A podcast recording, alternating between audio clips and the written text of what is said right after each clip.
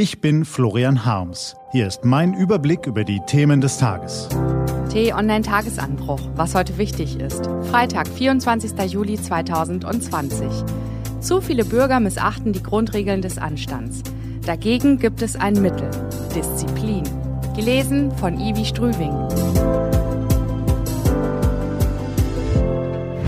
Was war? Man lernt ja nie aus. In manchen Lebensphasen lernt man besonders viel, vorausgesetzt man bekommt die Chance dazu. Eine besonders intensive Lernerfahrung habe ich nicht in der Schule oder an der Universität gemacht, sondern im Krankenhaus. Es war die Zeit, als man als junger Erwachsener in Deutschland noch Wehr- oder Zivildienst leisten musste. Ich entschied mich für einen 15-monatigen Einsatz in einer Klinik in Dresden. In vielen Gesprächen lernte ich Schwestern, Pfleger, Ärzte und das Schicksal von Erkrankten kennen. Als ich nach 15 Monaten meinen Abschied nahm, war ich ein anderer Mensch geworden. Ich hatte Leid und Hoffnung erlebt. Ich hatte einen Gutteil meines jugendlichen Leichtsinns und wohl auch meiner Naivität verloren und dafür einen großen Respekt vor den Winkelzügen des Lebens und vor anderen Menschen gewonnen.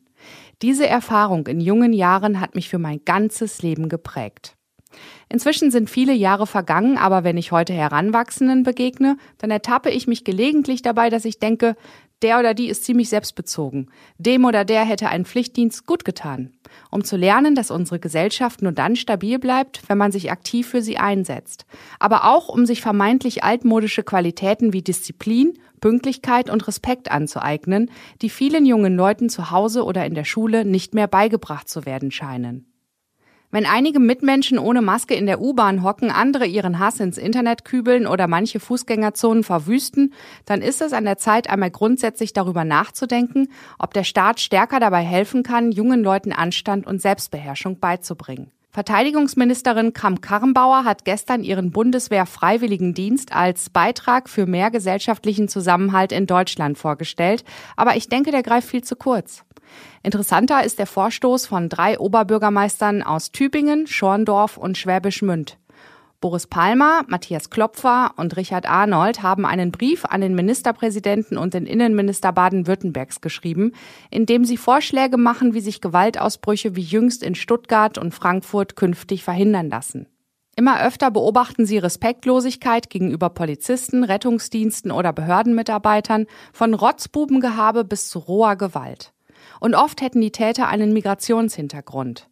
Wir sind uns darüber im Klaren, dass wir in dieser Diskussion mit einer pauschalen, dumpfen Brandmarkung junger Menschen als fanatisierte, marodierende Ausländerhorden ebenso wenig weiterkommen wie mit einer von der eigenen Moral berauschten sozialpädagogischen Betreuungsromantik, schreiben die drei und schlagen zweierlei vor.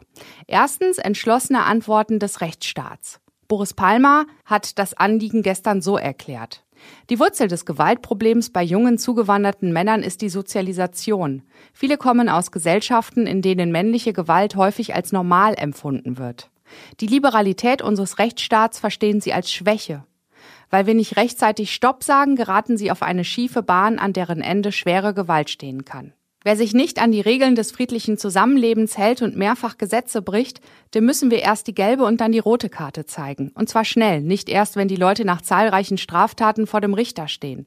Man kann sie zurück in die Erstaufnahmeeinrichtungen schicken und ihnen so signalisieren, so geht's nicht. Wir sollten das auch deshalb machen, um zu verhindern, dass Bilder wie aus Stuttgart oder Frankfurt den Rassismus in der Bevölkerung nähren. Denn die allermeisten Flüchtlinge leben ja friedlich hier. Die drei Oberbürgermeister fordern einen verpflichtenden gesellschaftlichen Grunddienst für alle jungen Menschen, die in unserem Land leben, unabhängig von der jeweiligen Staatsbürgerschaft. Boris Palmer hat das so erklärt. Durch einen verpflichtenden Sozialdienst kämen Menschen aus unterschiedlichen Bevölkerungsmilieus in Kontakt. Der Asylbewerber aus Afghanistan mit dem Professorensohn aus Hamburg. Eine Einwanderungsgesellschaft wie Deutschland braucht den Kontakt zwischen den unterschiedlichen Bevölkerungsschichten. Ich glaube aber, dass so ein Dienst noch viel mehr bewirken kann. Er kann ein entscheidender Baustein in der Persönlichkeitsentwicklung aller Bürger sein.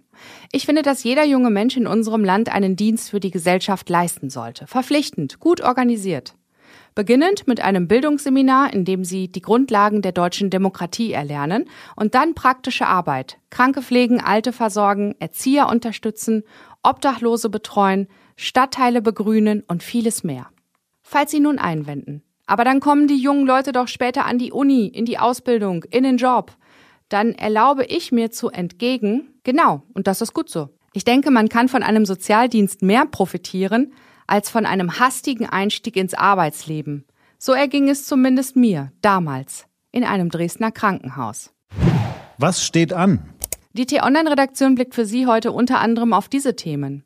Die EU-Kommission stellt heute ihre Strategie für eine Sicherheitsunion vor. Es geht unter anderem um den Kampf gegen Terrorismus und organisierte Kriminalität. Außerdem legt die Kommission einen Plan zur Bekämpfung des sexuellen Missbrauchs von Kindern vor. Und 21 junge Menschen starben heute vor zehn Jahren bei der Love Parade in Duisburg.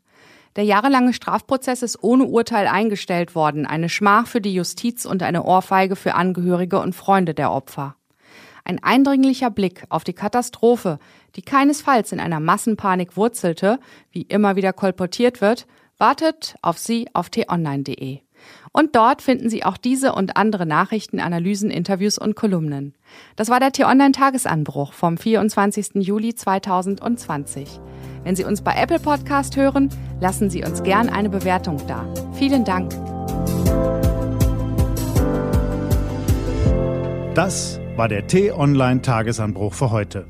Ich wünsche Ihnen einen fidelen Freitag und dann ein wunderbares Wochenende. Ihr Florian Harms.